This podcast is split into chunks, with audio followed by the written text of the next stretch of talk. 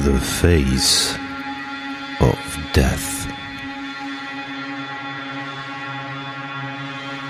Mysteriöse Kriminalfälle.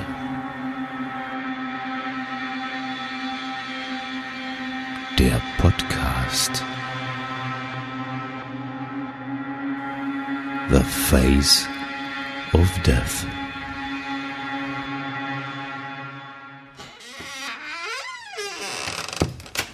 Ja, moin, liebe Zuhörerinnen und Zuhörer.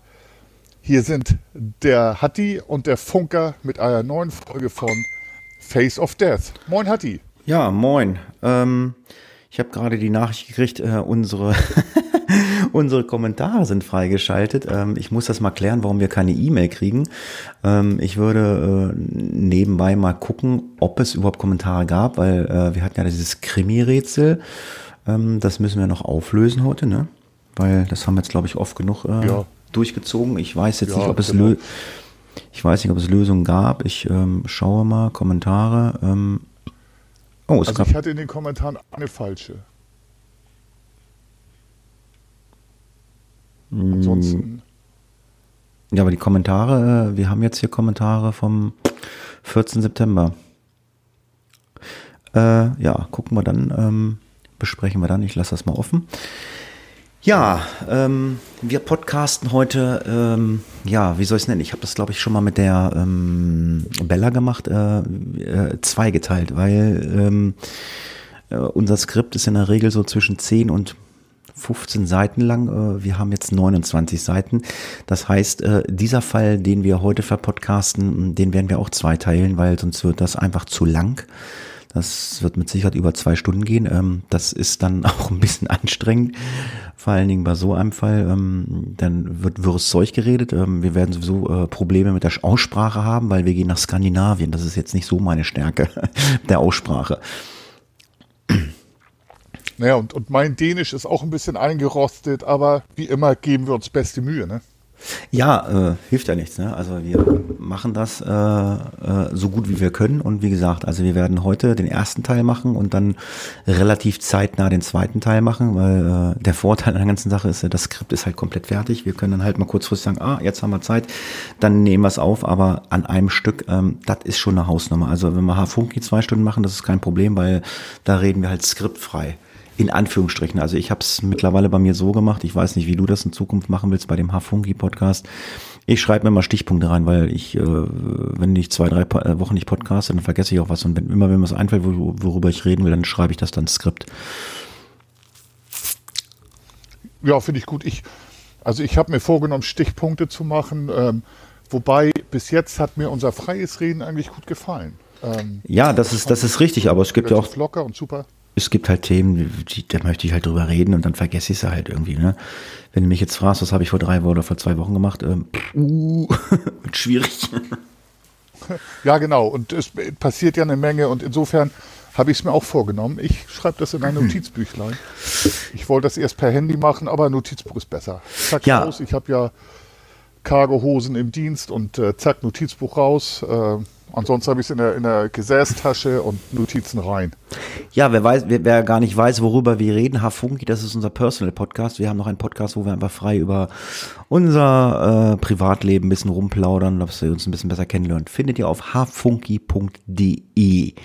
Dort findet ihr auch, um jetzt ein bisschen mit der Hausmeisterei einzusteigen, äh, eine Amazon-Wunschliste vom Funker und auch eine Amazon-Wunschliste von mir, genauso auf www.faceofdeath.de. Da findet ihr auch die beiden Amazon-Wunschlisten, weil das ein oder andere Mal die Anfrage kam, ah, wie können wir euch mal zukommen lassen und so. Und ja, wir, wir wollen halt kein Geld damit verdienen. Geld verdienen, haben wir gesagt. Oder wenn ihr Geld loswerden wollt, dann geht auf ähm, isn.fm und äh, spendet den äh, Geld über den PayPal-Button weil die stellen un- uns ja die, äh, den Blog zur Verfügung und äh, hosten das Ganze für uns und äh, veröffentlichen das Ganze für uns.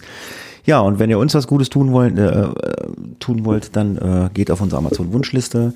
Da gibt es, äh, also bei mir glaube ich nur äh, ähm, äh, Lebensmittel, bei dir gibt's auch Hardware.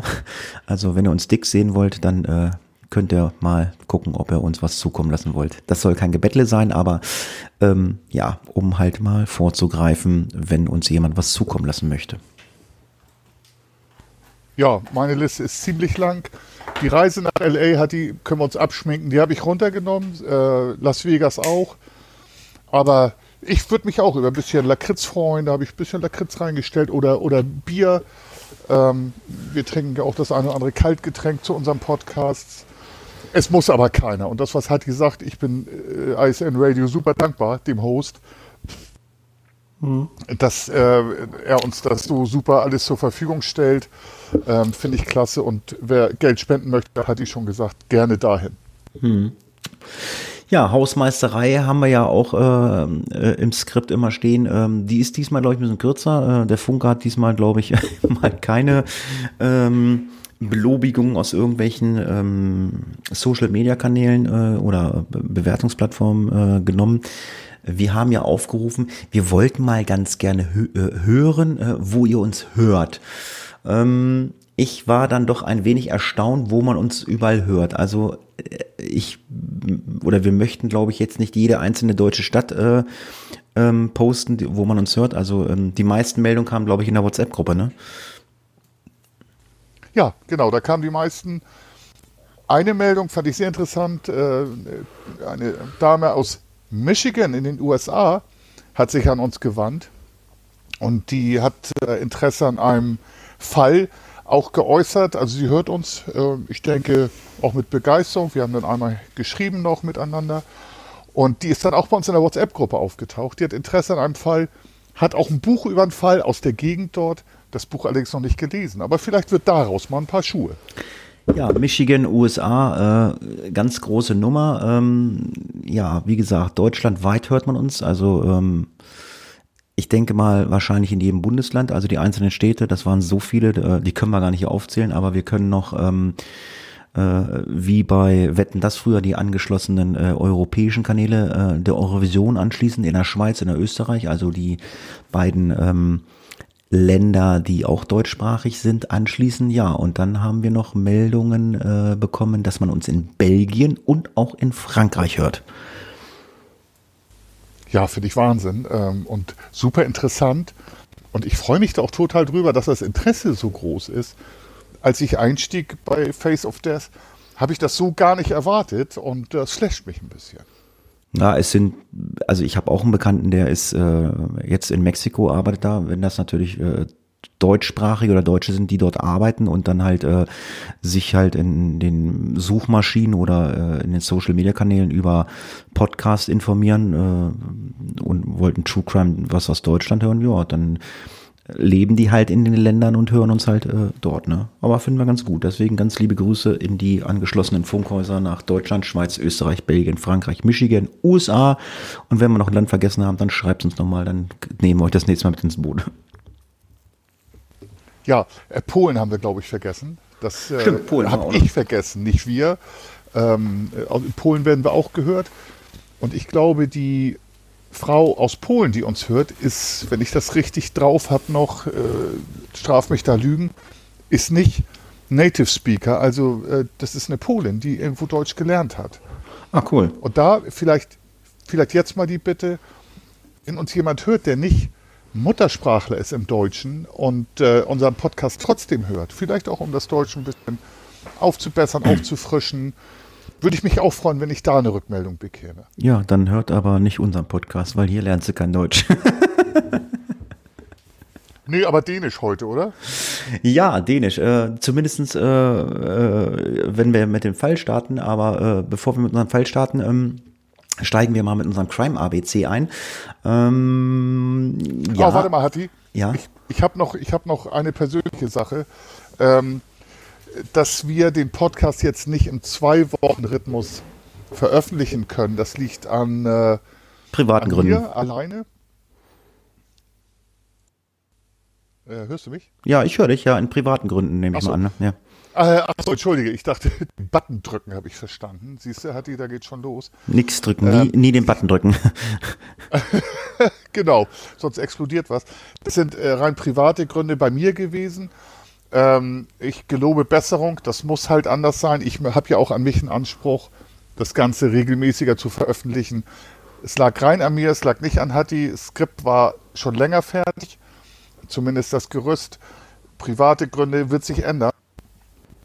Ähm, das nochmal so, wenn jemand auffallen sollte, dass, es, äh, dass dieser Rhythmus von zwei Wochen nicht eingehalten wird.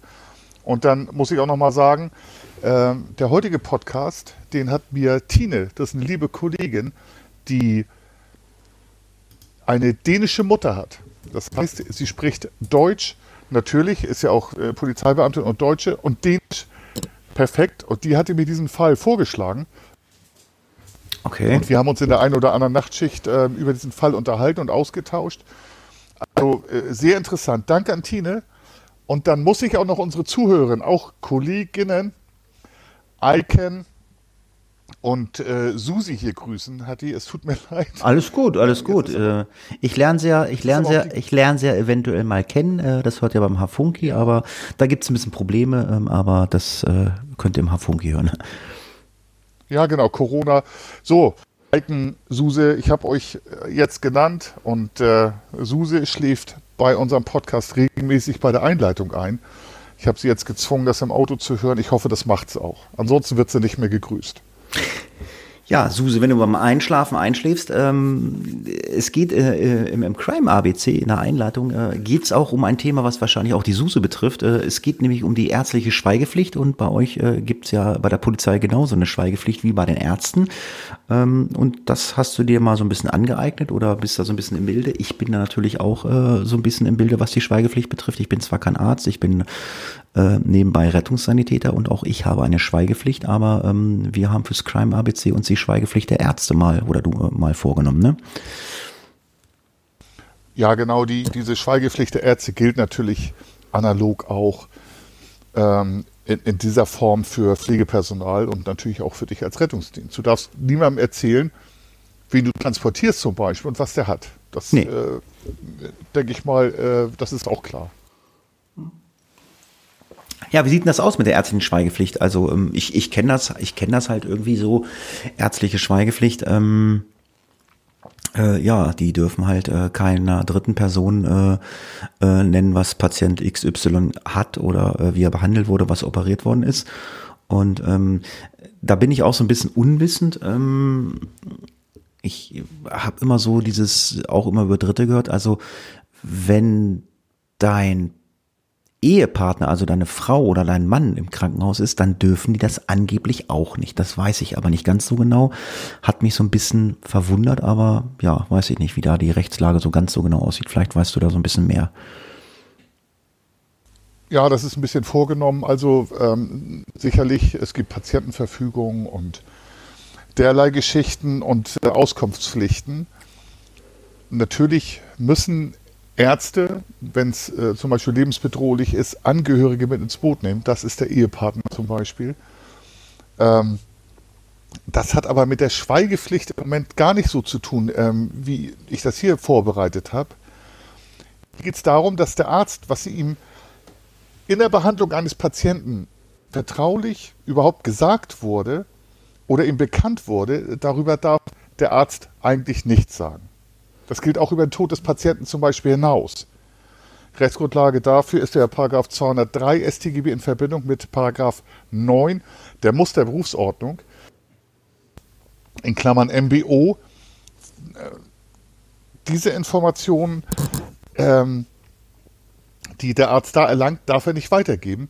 Und analog zum Strafrecht und der MBO gilt das, was du sagst, auch für ähm, Angehörige allgemein.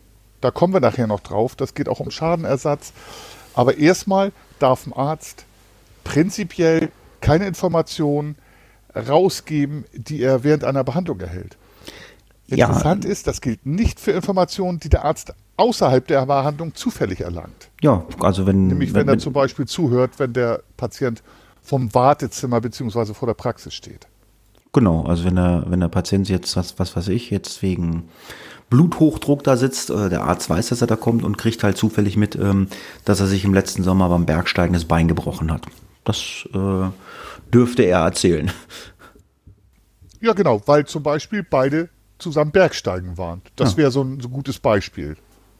Also Freunde untereinander, auch befreundete Ehepaare, das ist ganz interessant. Arzt-Ehepaar, also ein Arzt, Ärztin ähm, und auf der anderen Seite berufsfremd oder auch aus dem gleichen Beruf Ähm, Informationen, die man privat erlangt, darf man unter den meisten Voraussetzungen weitergeben, aber nicht, wenn man ärztlich tätig ist.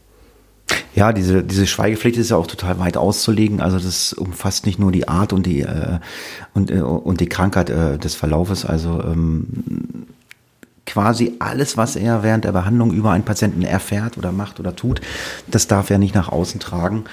Und ähm, das ist dann auch schwierig, äh, wenn er sich mal irgendwie unterhält mit irgendjemandem und ähm, so kann ich mir das vorstellen, äh, der muss da wirklich Stillschweigen äh, drüber äh, behalten. Also äh, ganz wichtig sowieso die Identität des Patienten äh, darf er auch nicht äh, herausgeben. Ähm, und er darf ja noch nicht mal sagen, äh, hier, mein Nachbar äh, Hans Müller war bei mir äh, letzte Woche äh, in Behandlung. Selbst das darf er. Nun, also wenn er noch, noch nicht mal den Befund nennt, also sagt einfach nur, mein Nachbar Hans Müller war da, selbst das darf er nicht sagen. Genau, also eigentlich sage ich mal so, prinzipiell erstmal darf er gar nichts sagen. Genau. Da kommen wir noch ein bisschen weiter. Das ist auch gar nicht so einfach, das Ganze. Also es ist letztendlich ist es einfach, aber auch Vielleicht haben wir da eine moralisch-ethische Entscheidung, Dilemma-Entscheidung. Stell dir mal vor, da sagt ein Patient, Doc, ich bringe mich morgen Abend um. Ich entscheide mich, mein Leben zu beenden aufgrund meiner Krankheit.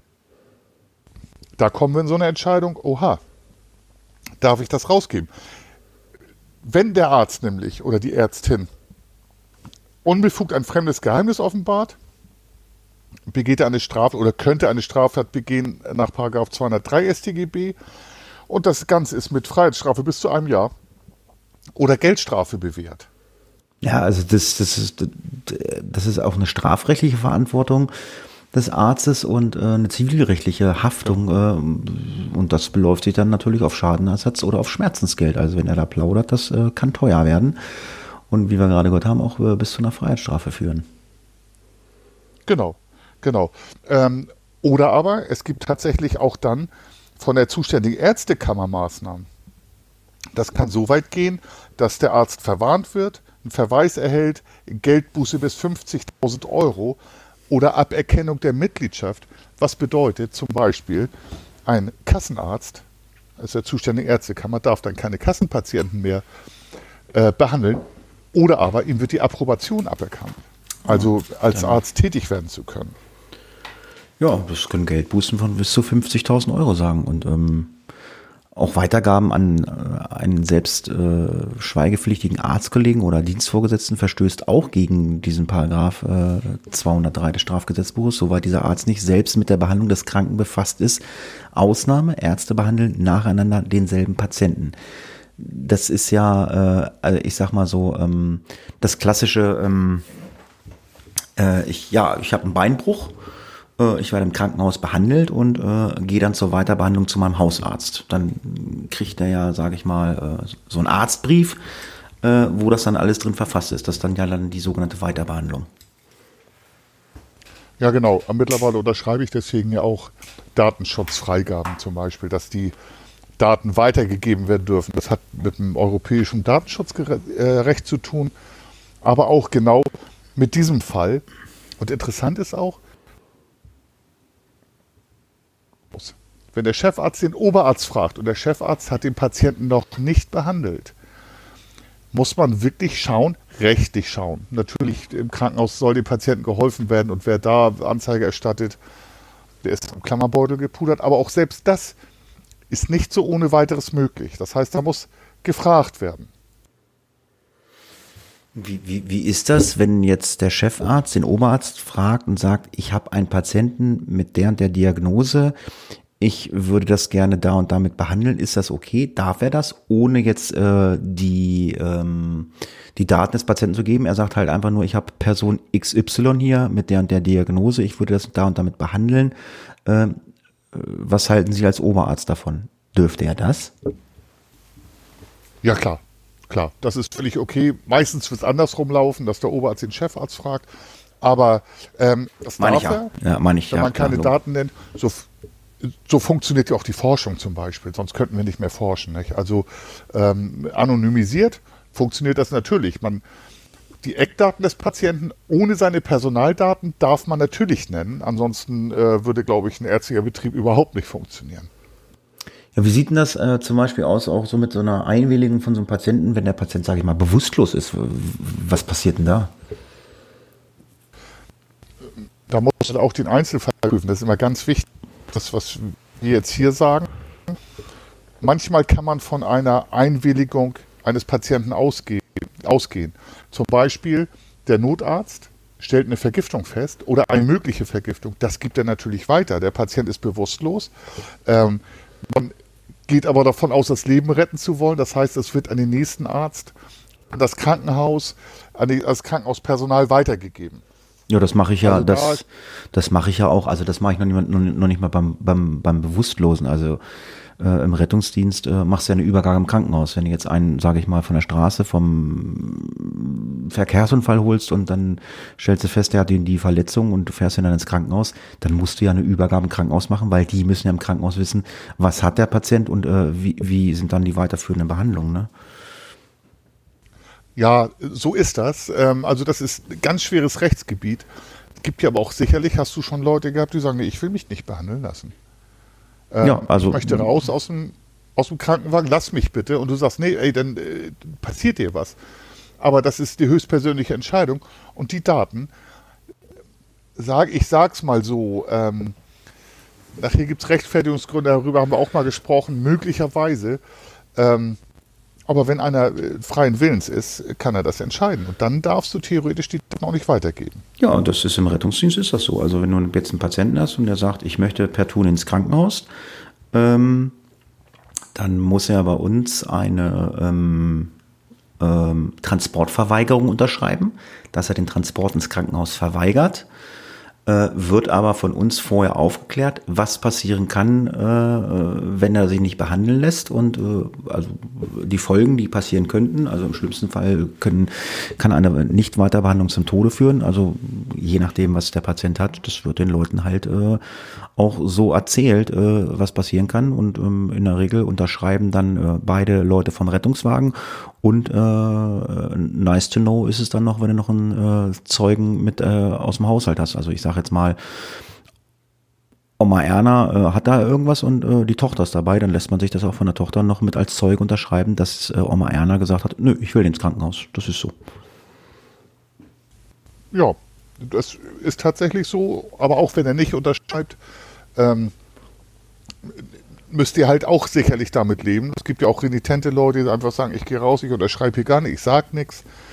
Ähm, da kenne ich das, mich, da kenne ich, so? da kenne ich mich rechtlich überhaupt nicht aus, weil wenn ich eine Transportverweigerung habe, das haben die immer unterschrieben. Ich weiß nicht, wie es dann weiterlaufen würde ob man sich dann, wenn man als Rettungsdienstpersonal dann ja irgendwie eine höher gestellte Person holen muss, wie ein Notarzt oder so, ich kann es denn, das, das, das kann ich dir nicht sagen.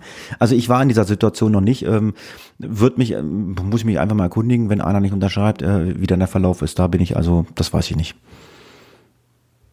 Na, ich denke mal, also so läuft das bei uns, dann musst du das dokumentieren, auf den Bericht ähm, raufschreiben, Unterschrift weigert, äh, Patient oder wie auch immer ihr die nennt, wollte seinen Weg fortsetzen, ähm, war renitent und dann ist das halt, dann geht er weg. Und du hast keine Unterschrift. Ja, wir haben jetzt noch einen ganz großen Part, den fassen wir vielleicht mal ein bisschen zusammen. Es gibt ja noch so äh, gesetzliche Offenbarungspflichten. Das ist ein ganz großer Part, das äh, können wir ja mal grob anschneiden, was das ist. Also da bist du, glaube ich, äh, besser informiert drüber. Ja, ich glaube, da machen wir das mal ganz kurz. Es gibt Meldepflichten, äh, die gesetzlich festgelegt sind. Und äh, in, in, den mehreren Artikeln, die ich gelesen hatte, heißt das gesundheitspolizeilich. So, das ist zum Beispiel Infektionsschutzgesetz, äh, Gesetz zur Bekämpfung von Geschlechtskrankheiten in Klammern. Ähm, und dann bei Meldepflichten Geburt oder Tod. Und dann um geplante schwere Verbrechen äh, zu verhindern. Da geht es aber um Mord, Totschlag, Völkermord, Menschenhandel, Menschenraub, Raub, räuberische Erpressung. Da gibt es Meldepflichten, da muss der Arzt, wir reden ja von Ärzten im Moment, das Ganze der Polizei melden. Das gilt aber nicht bei geschehenen Straftaten. Also kein Arzt muss sagen, hier, mein Patient hat mir gesagt, Psych muss nicht sagen, mein Patient hat mir gesagt, er hat jemanden umgebracht. Das geistig Ganze auch, ich finde es ein bisschen skurril. für Schuss- und Stichverletzungen, die hat der Arzt nicht zu melden. Ähm, das heißt, ähm, Das heißt, das, äh, warte mal, ganz kurz. Also man hat ja, äh, ich mal ganz kurz eingrätschen, ähm, man sieht ja oftmals in Filmen, dass irgendwer angeschossen wird und sagt, ja, ich habe hier einen Arzt, äh, der kann dir die Kugel rausholen, kann dich behandeln. Der müsste das noch nicht mal der Polizei melden. Du, ich habe hier jetzt einen gehabt, der hat vielleicht irgendwie bei einer Schießerei einen Schuss abbekommen. Äh, ich habe ihm die Kugel entfernt. Das darf er nicht sagen. es geht weiter. Er- er- Es ist verboten, für ihn verboten, das zu sagen. Also ist unter Strafe gestellt. Auch wenn es, auch wenn es dazu dienen würde, äh, eine Straftat aufzuklären. Ja, bis auf die Straftat, die ich genannt habe, ähm, äh, denn es ist, das ist abschließend, ist es, ich drück's mal so aus, verboten. Okay. Ja, um jetzt mal ganz kurz äh, ein aktuelles Thema zu greifen, also äh, Meldepflicht, Infektionsschutzgesetz, äh, aktuell Corona. Corona ist meldepflichtig. Da, da gibt es ja auch dann die Rechtsgrundlagen. Corona wird den Gesundheitsämtern gemeldet. Das sind genau diese Katalogausnahmen, wird den Gesundheitsämtern gemeldet und die treffen Maßnahmen. Das heißt, der Arzt meldet das. Infektionsschutzgesetz. Ja, Ja. also das ist die Rechtsgrundlage. Ja, kommen wir abschließend zum Crime ABC. Ich glaube, so ein langes Crime ABC hatten wir noch nie. Wir haben ja gleich schon eine halbe Stunde. äh, es gibt natürlich auch Grauzonen.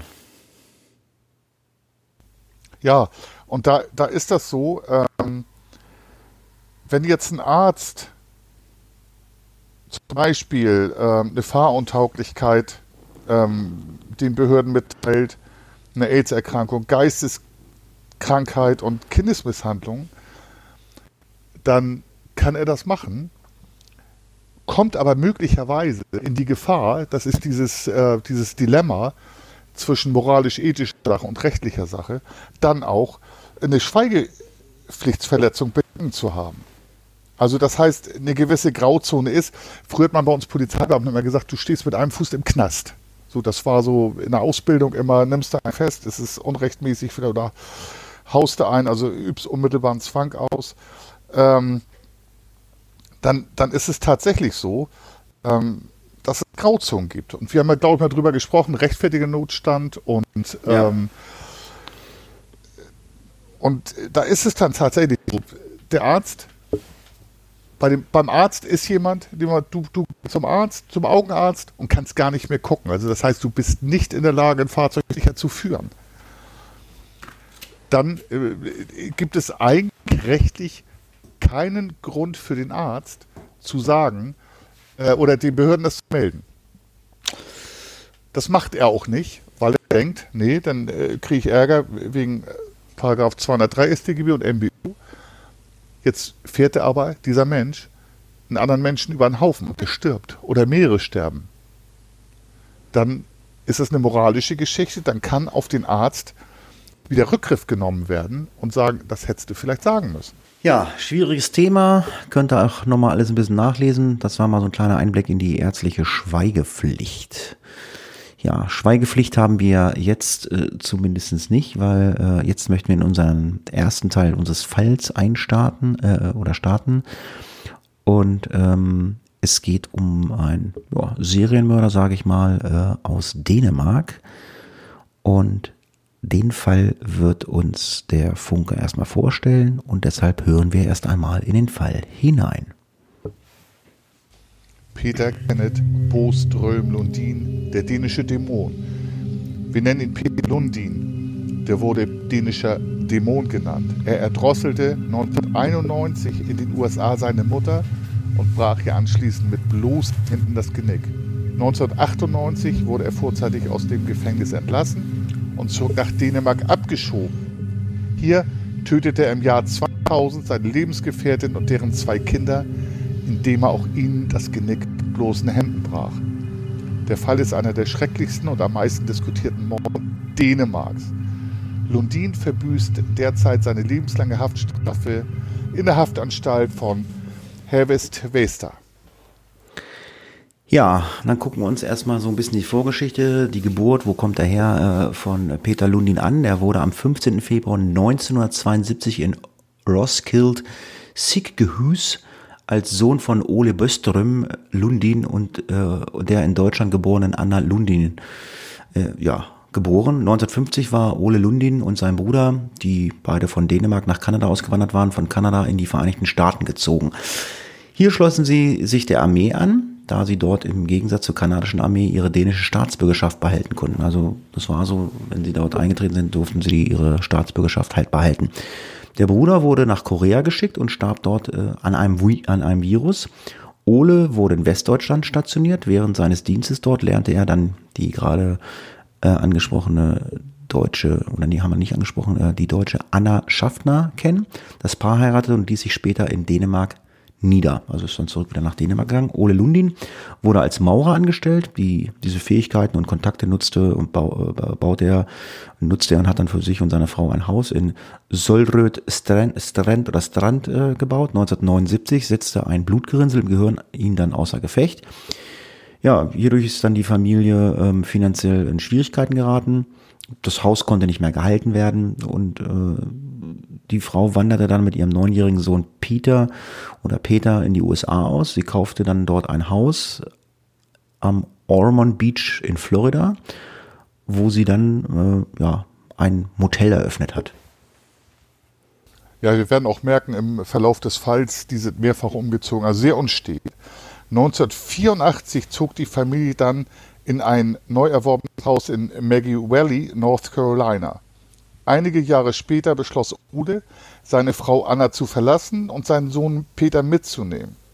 Zusammen ließen sich zunächst in Los Angeles nieder, wo sie nur wenige Wochen blieben, bevor es sie nach New York City zog, also von der West-Ostküste einmal umgezogen.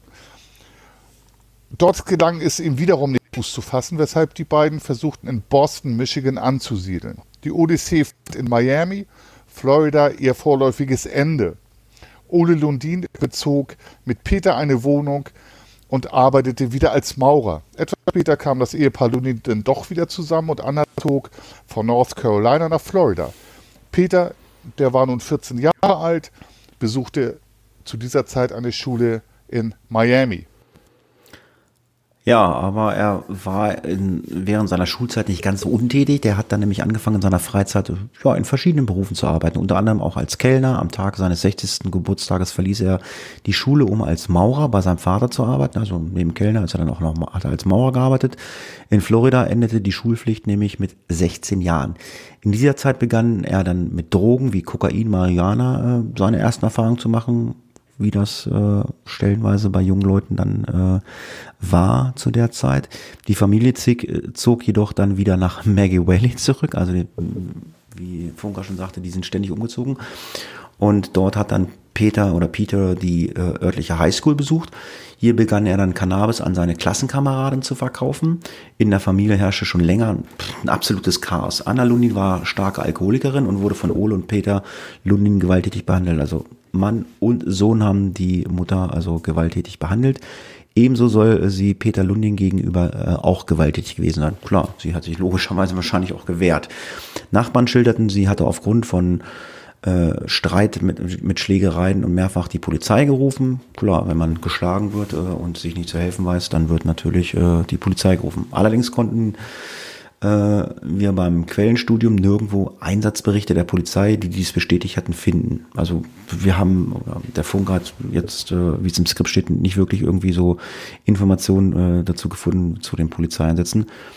Ähm, Akten gab es wohl auch nicht, wobei ich nicht weiß, äh, inwieweit solche Akten im Netz auftauchen.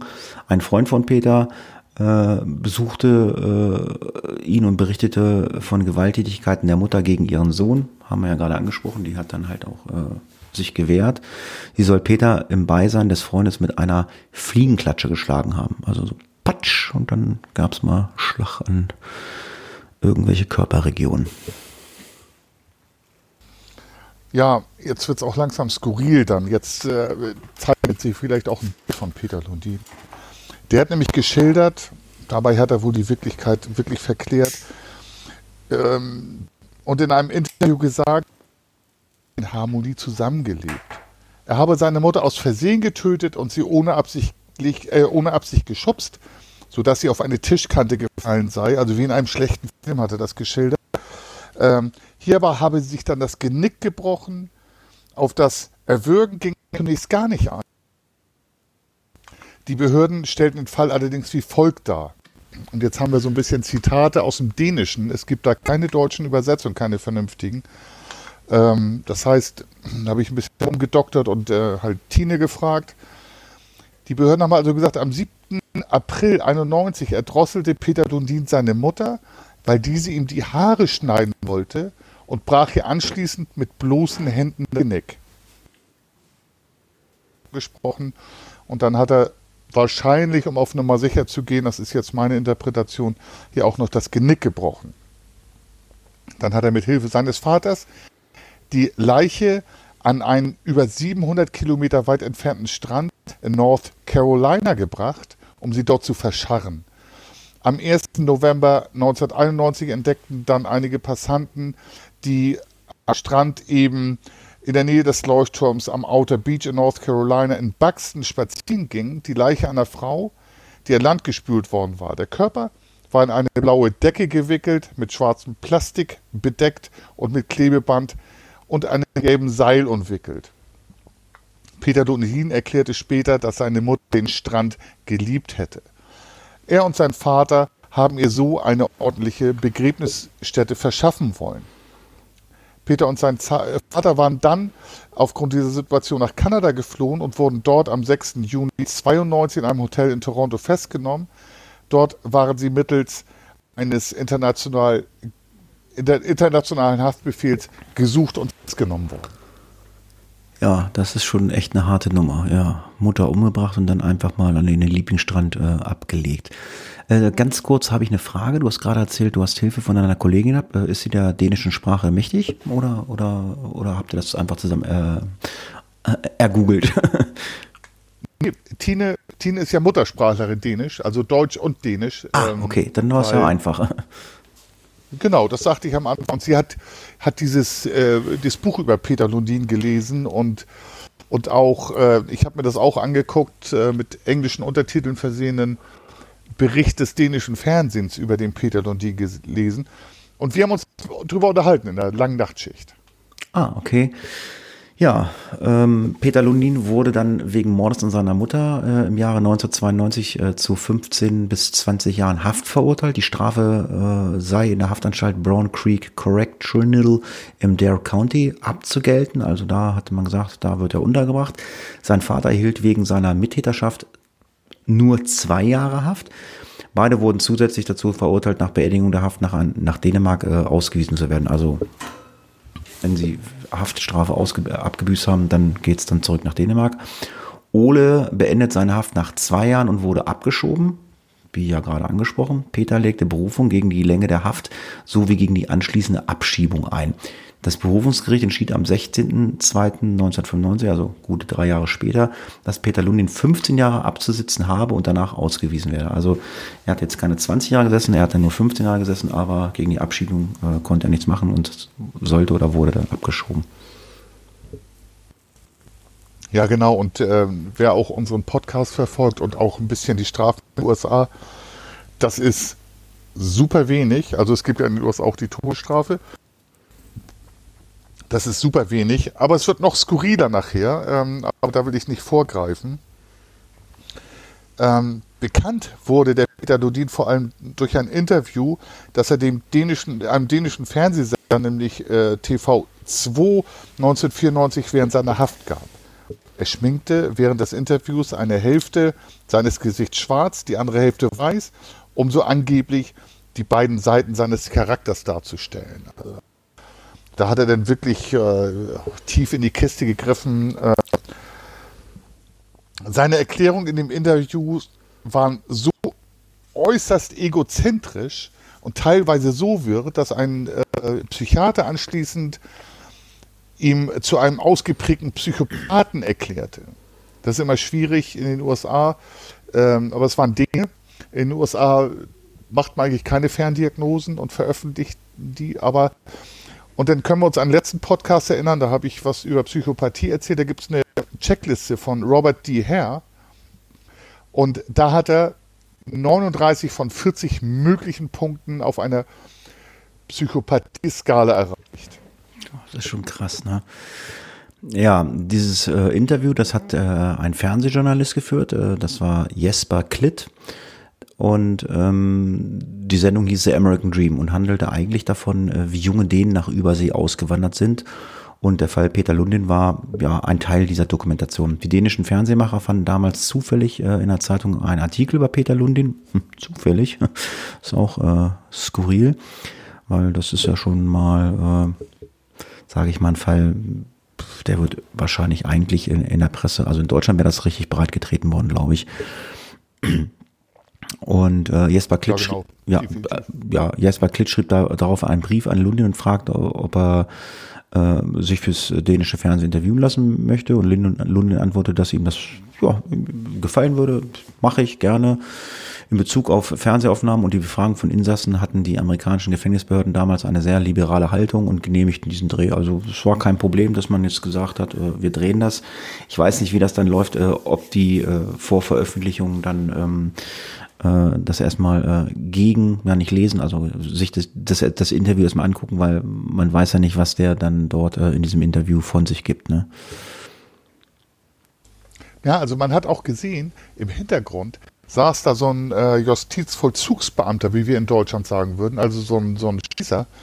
Und äh, der hat sich das ganze Interview regungslos angehört. Er saß auf dem Stuhl und Lundin hat da sein ähm, Salmon abgegeben. Das war wirklich skurril. Also ich kann jedem nur empfehlen, sich das anzuschauen.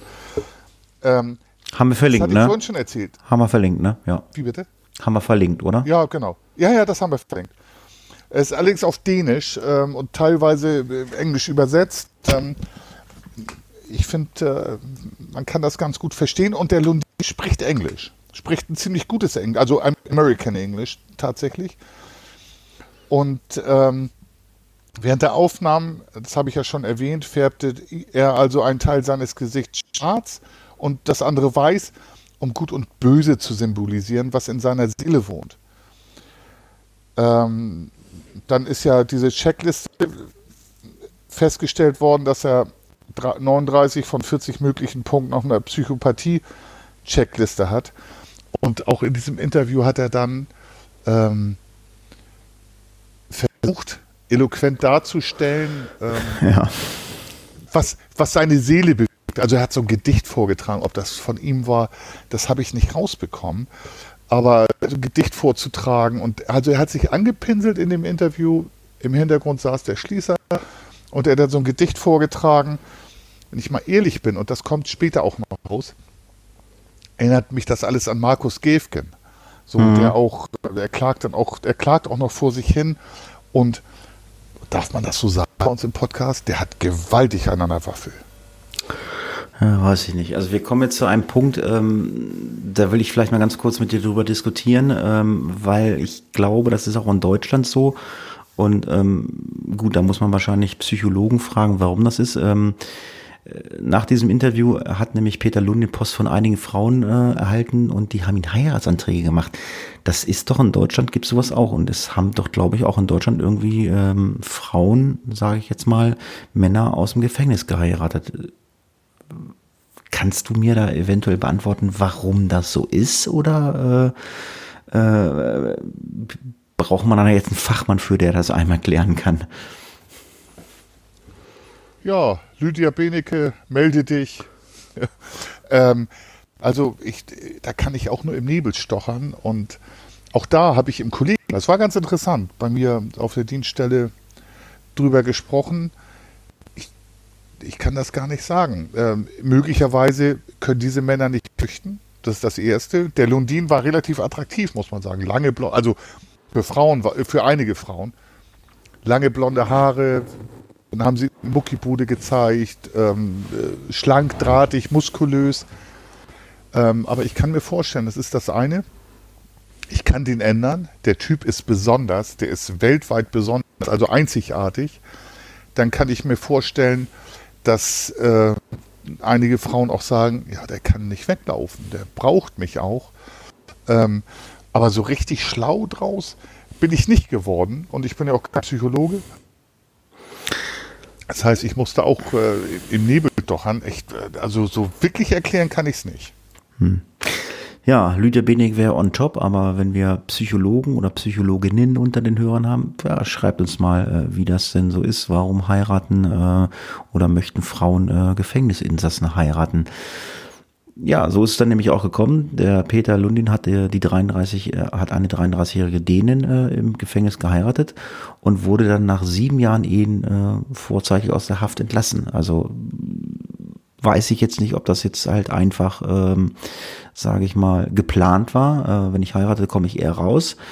Ähm, Vorteil für ihn war wahrscheinlich auch, dass in North Carolina in der äh, zu, zu, der Zeit, wie er inhaftiert war, ähm, ein Mangel an Haftplätzen in den, im Gefängnis war.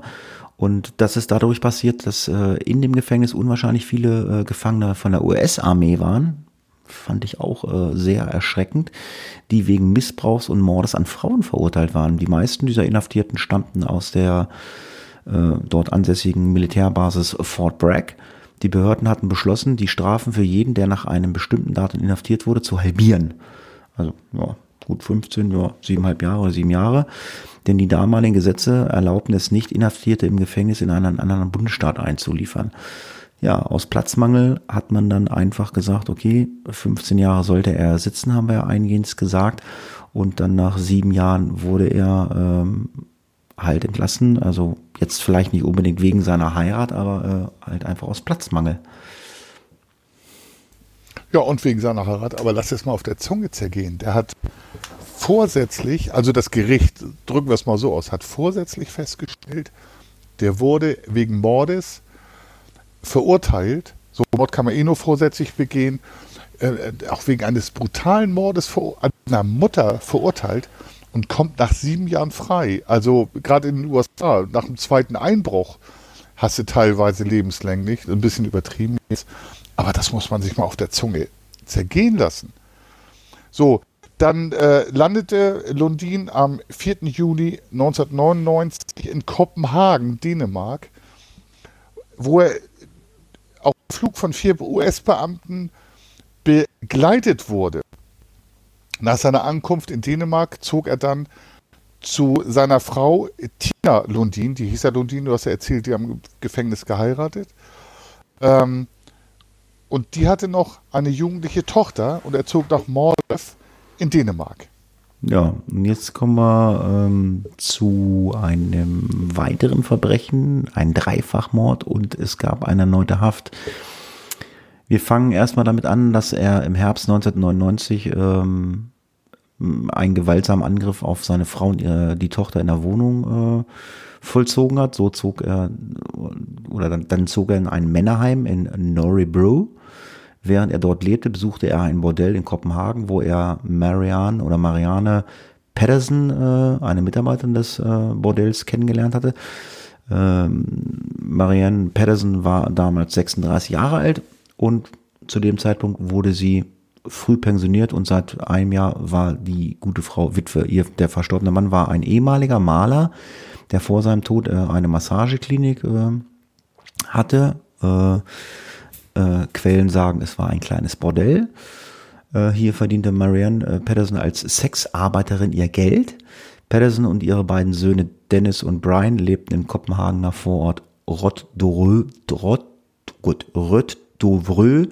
oder Vré. Peter Lundin wurde äh, dann der Liebhaber von dieser äh, Marianne äh, Pedersen. Ja, und jetzt geht's langsam los. Ähm, zweite Fall. Am 3. Juli 2000 wurde Petersen und ihre Söhne von ihrem älteren Stiefsohn, den Namen habe ich äh, nicht parat, vermisst gemeldet.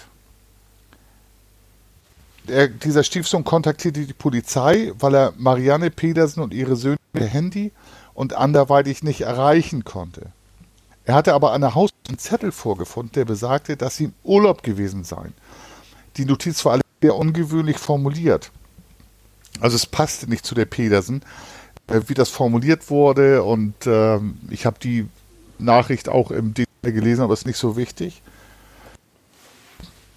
Der Sohn ging dann in das Haus, weil er einen Schlüssel hatte, um nach der Familie zu suchen. Er fand aber im Haus nur Unordnung vor. Müll lag herum, beide Toiletten des Hauses fand er verdreckt vor. Im Keller bereitet, äh, breitete sich ein seltsamer, süßlicher Geruch aus. Er hat eine Vermisstenanzeige bei der Polizei erstattet und diese begann dann auch äh, etwas später das Verschwinden zu untersuchen. Bei der ersten Durchsuchung des Hauses fanden die Ermittler Blutflecken überall verteilt. Man fand Blutflecken im Petersens Bett, ihrem Auto und im Keller zwischen dem Badefliesenzimmer und sogar auf dem Schneidebrett und einem Mixer der Küche. Die Polizei ermittelte auch Lundins Privatadresse und durchsuchte seine Wohnung. Peter Lundin behauptete, die drei Vermissten seien im Urlaub und er habe angeboten, in der Zeit das Haus zu streichen und zu pflegen. Ja, was dann passiert, kann man sich ja vorstellen. Also der ist relativ schnell in Verdacht geraten, äh, weil man dachte, okay, der muss was mit dem Verschwinden zu tun haben. Er wurde am 5. Juli 2000 dann verhaftet und kam vier Wochen lang wegen Mordes in Untersuchungshaft. Die Ermittlungen äh, führten zu dem Schluss, Marianne Petersen und ihre beiden Söhne seien getötet und zerstückelt worden. Also das, was der Funker gerade erzählt hat, das äh, hört sich jetzt nicht so ganz so gesund an, was da dort passiert ist. Die ersten Leichenzerstückungen haben im, Keller stattgefunden, hat man dann äh, festgestellt oder ermittelt. Die anderen beiden in der Garage, in einem kurz zuvor gereinigten Gefrierschrank, in einem Schuppen auf dem Grundstück Patterson befanden sich ebenfalls Blutspuren. Also der hat überall seine Spuren hinterlassen. Die stellvertretende äh, der, oder der stellvertretende Hauptinspektor der Kriminalpolizei Hifdieu Nils Kyolor sagte gegenüber der Presse, beide Orte sahen aus wie Schlachthöfe. Also man kann sich das wahrscheinlich nicht vorstellen, es sei denn, man hat irgendwelche skurrilen äh, Filme gesehen, äh, wie das aussehen kann. Ich bin großer Fan von skandinavischen Krimiserien. Wenn man sich diese skandinavischen Krimiserien anguckt, ähm, die laufen unter dem Genre Nordic Noir, ähm, da findet man halt auch öfter mal ähm, solche ähm, Tatorte. Und ähm, ja, der Peter oder Peter hat äh, versucht, seine Spuren äh, durch Aufräumen zu löschen. Anhand von Überresten menschlichen Gewebes konnten die Techniker der Polizei dann aber ermitteln, dass Peter Lundin in der Garage ähm, einen Winkelschleifer benutzt haben muss, äh, um die Leichen zu zerteilen. Auf dem Boden fand man etwa 100 sichtbare Schnittspuren. Auch soll er eine Axt benutzt haben. Also ich finde das echt skurril, ähm, äh, was ein Mensch äh, ja wahrscheinlich oder getan hat. Also ich meine, in den skandinavischen Serien geht das oftmals ähnlich zu, aber ähm, dass das auch Realität sein kann, äh, haben wir äh, in diesem Fall ja scheinbar ähm, gerade euch erzählt. Ja, also äh, letztendlich äh, geht die Serie dann wahrscheinlich auch auf die Abgründe der menschlichen Seele ein. Ähm, und Lundin, Peter Lundin hatte wirklich eine schwarze Seele. Also man muss sich das vorstellen, Leichen mit einem Winkelschleifer zu teilen, aber dazu kommen wir später noch. Dadurch, durch diese ganzen Ermittlungen, äh, musste dann Lundin seine abgegebene Erklärung auch ändern. Das geschah nach drei Wochen. Er sagte, dass er zwischen dem 16. und 17. Juni 2000 nachts Schreie aus dem Keller gehört habe und dort die beiden Jungen, also die äh, Söhne von der Petersen, auf dem Boden liegend vorfand. Marianne Petersen soll die dann mit einem Messer getötet haben. Sie lag angeblich drogenbenebelt daneben ähm, und war bewusstlos.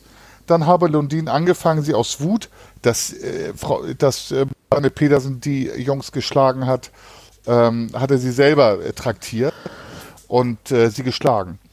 Obwohl er sie nicht zu, zu stark geschlagen habe, sagte er, sei sie an den Schlägen gestorben.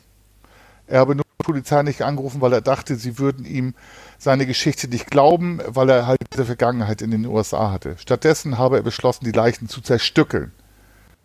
Am 10. Oktober 2000 gestand er allerdings doch, alle drei getötet zu haben.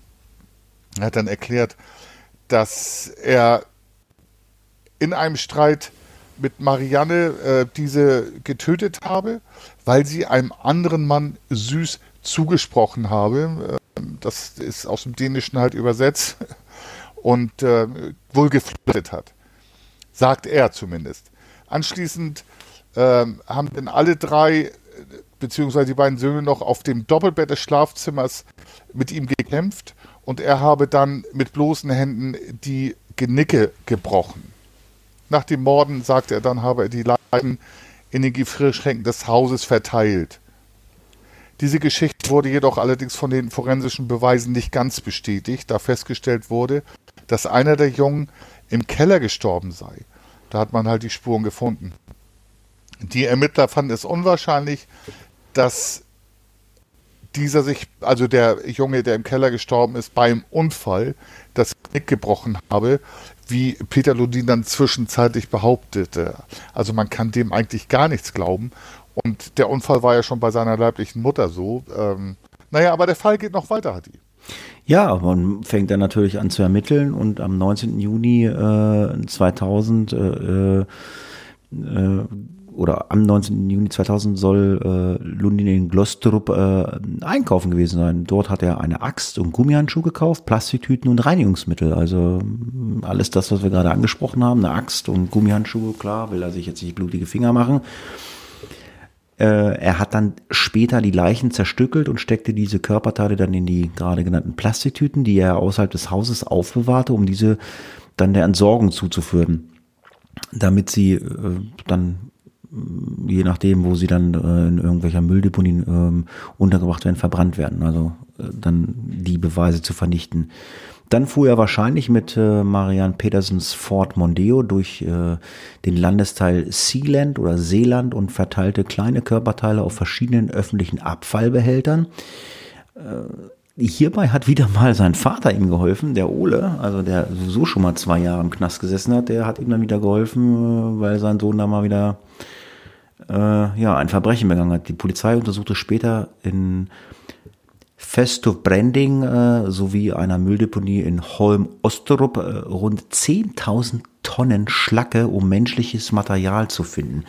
Hierbei bediente man sich auch der Hilfe der dänischen Agentur für Katastrophenschutz. Also gibt es ja in Deutschland auch Katastrophenschutz. Ich bin auch im Katastrophenschutz tätig. Und äh, ja, hatte dann das gesamte Festo Wolden äh, einem äh, historischen Schutzwallkomplex westlich von Kopenhagen durchsucht. Die Leichen der Petersen konnten aber nie gefunden werden. Aber gut, wir haben ja gerade gehört, ähm, was will man denn da noch von einer Leiche finden, wenn er das da wirklich in Einzelteile zerstückelt hat und dann auf irgendwelche ähm, Mülleimer oder so verteilt hat. Man würde halt einfach nur äh, Teile von Leichen finden. Ja, genau. Ähm, äh, man sagt ja so hinlänglich, kein Mordprozess ohne Leiche, das stimmt aber nicht. Ähm, aber wenn man sich das Ganze vergegenwärtigt, ist das wirklich so Nordic Noir. Ähm, man kann sich sowas gar nicht ausdenken, also finde ich immer so, was da tatsächlich passiert ist. Ähm, Peter Lundin wurde dann der Prozess gemacht. Ähm, der fand am 5. März 2001 in Öströ, Landsred statt. Nur wenige Tage zuvor hofften Polizei und Staatsanwalt Erik Merlung, dass Lundin seine Morde gestehen würde, weil die Beweislast sehr erdrückend war oder Indizienlast. Das geschah allerdings nicht. Lundin schwieg weiter. Der Vorsitzende Richter wandte sich zunächst direkt an die zwölf Geschworenen, weil der ganze Fall natürlich sehr publik war in Dänemark, und sagte Folgendes. In den letzten Jahren haben nur wenige Fälle so viel Aufmerksamkeit erregt wie dieser geschworenen Gerichtsfall, mit dem wir uns heute befassen müssen. Darüber hinaus wies der Vorsitzende Richter mit Besorgnis ähm, auf den Einfluss hin, den der Fall eben auf die Geschworenen haben könnte. Und Richter sind nicht nur Geschworene, das werden wir auch noch erfahren. Nämlich der Fall lief schon acht Monate und war natürlich in den Medien in Dänemark sehr präsent ähm, hatte ein großes mediales Echo. Da hat er sich direkt an die Geschworenen gewandt und sagte, bei ihrer späteren Entscheidung in dem Fall dürfen sie nichts anderes berücksichtigen als das, was sie im Gerichtssaal erfahren und erfahren werden. Sie sollten sich nicht im Fernsehen und so weiter informieren. Sie dürfen nicht berücksichtigen, was Sie im Verlauf des Prozesses außerhalb des Gerichtssaals zu hören oder zu sehen bekommen.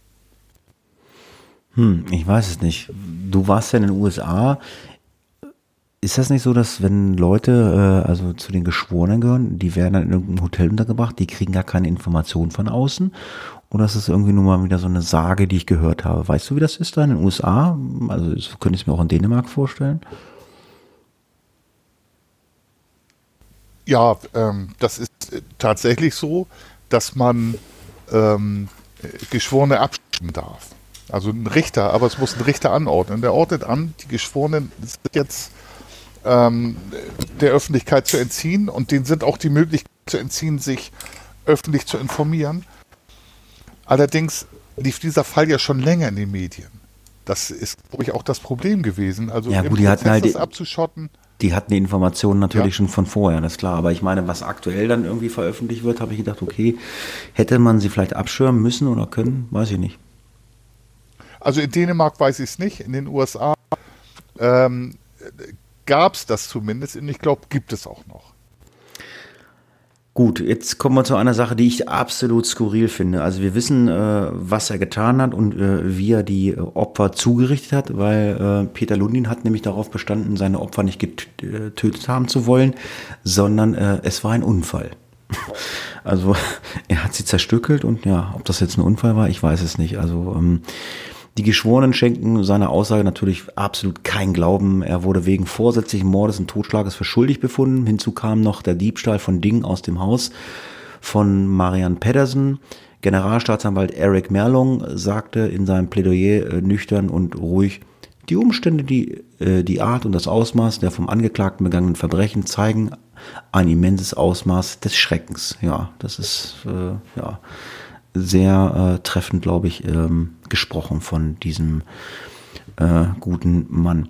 Man kann als Gesellschaft nur mit richtigen Sicherheitsmaßnahmen reagieren. Die geht nur durch Verhängen von lebenslanger Haftstrafe. Ja, aber wir wissen auch halt, lebenslang ist halt nicht wirklich lebenslang. Ich, äh, gucken wir uns das mal in Dänemark an. Lundens Anwalt Björn Lund Hansen bemühte sich energisch, die Geschworenen dazu zu bringen, seinen Mandanten nur zu einer zeitlich begrenzten Haftstrafe zu verurteilen. Er nannte ungefähr boah, so 16 Jahre. Das wäre okay. Lund Hansen nannte die Handlung seines Klienten widerlich und gruselig. Also er hat schon gesagt, also was er da gemacht hat, das war jetzt nicht richtig und hat es halt auch in den passenden Worten formuliert. Hat dann aber jedoch an die Geschworenen appelliert und die Richter sich damit zufrieden zu geben, Lundin aus Gnade zu lediglich 16 Jahren Haft äh, zu verurteilen. Aus Gnade, ja, ich weiß nicht, ob man das als Gnade nennen kann. Also das ist ja ein Mensch, der war schon mal verurteilt wegen Mordes und mordet wieder. Also das ist eigentlich ein Mensch, der darf eigentlich nie wieder irgendwie äh, auf die Straße. Bevor sich die Geschworenen zurückgezogen haben, um die Dauer der Bestrafung zu, äh, zu beurteilen, hat Lundin äh, die Gelegenheit äh, genutzt, die Geschworenen ähm, ja, ein letztes Wort äh, an sie zu richten. Er nutzte das aus äh, und äh, sprach äh, gegenüber den Geschworenen mit den Worten, wir müssen jetzt alle in, äh, Frieden haben, wir müssen Frieden in unserem Geist und in unserer Seele haben. Ich weiß nicht, ob man mich als Geschworener damit beeindrucken könnte, zu sagen, okay, du kriegst jetzt keine volle Haftstrafe als lebenslänglich nur deine 16 Jahre. Äh, nein. Ja, wir beide wissen es besser, ob er die beeindruckt hat. Ähm, sollen wir jetzt das Break machen? Ähm, ich sage mal ja, wir äh, können das Break jetzt gerne machen. Wir haben jetzt zehn Seiten durch. Wir haben jetzt etwas über eine Stunde gepodcastet. Äh, wir werden dann beim nächsten Mal nochmal etwas über eine Stunde podcasten. Haben dann nochmal 19 Seiten vor uns, aber das werden wir dann äh, gnadenlos durchziehen. Ähm, das war jetzt erstmal so ein Einblick in ähm, die Geschichte von Peter Lundin und ähm, ihr könnt euch dann äh, auf, ich denke mal ruhig nochmal anderthalb Stunden auf die zweite Folge äh, freuen. Die wird auf alle Fälle keine vier Wochen dauern, weil das Skript ist fertig. Wir müssen nur einen Tag finden, wo wir uns zusammensetzen und dann wird es mit dem Fall weitergehen. Ähm, ich würde jetzt nebenbei äh, mal ganz gerne die Seite von Face of Death aufrufen und äh, würde dir gerne mal zwei Lösungen zu deinem Krimi-Rätsel geben. Ähm, und äh, das war ja ein Krimi-Rätsel, das hast du, glaube ich, nur betitelt mit dem Wort Kindergarten, richtig? Genau, ganz genau. Ähm, hätte ich nicht gedacht, dass es so schwierig ist, weil auch dieser Fall vor gar nicht allzu langer Zeit äh, von uns bearbeitet. Ah, okay. Ähm, ja, ist ja interessant, äh, ähm, dass das, äh, also ich wusste es ja auch nicht, die, die Lösung. Äh, die Linde hat gleich zweimal geantwortet. Sie hat Li Shi Hang als Massenmörder äh, äh, als Vorschlag gegeben und dann hat sie doch dann Sandra M. aus Viersen äh, betitelt und das sind zumindest zwei Fälle, wo ich weiß, die haben wir nicht bearbeitet. Klär doch genau, mal auf, also, was klär doch mal auf, was du mit Kindergarten meinst. Ja, äh, dazu eine Geschichte. Ich war, als der Fall Marc Dutroux in die Medien kam, war ich in den USA und äh, habe das in den News im Fernsehen mit äh, mehreren Freunden und Bekannten, also Amerikanern gesehen. Und da sagte einer, da bekommt der Begriff Kindergarten eine ganz andere Bedeutung. Ein bisschen makaber, skurril, wer es lustig findet, findet es lustig.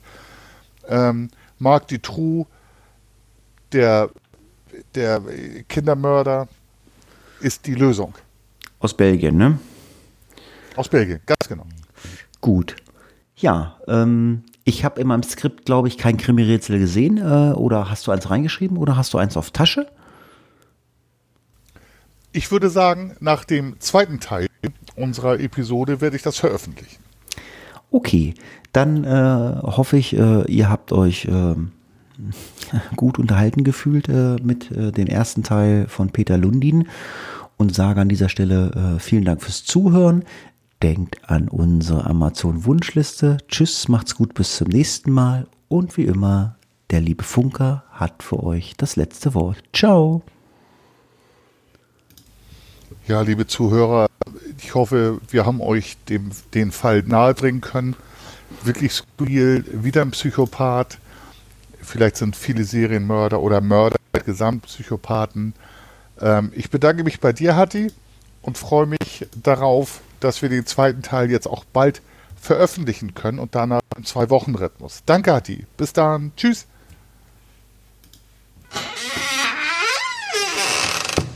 Case closed.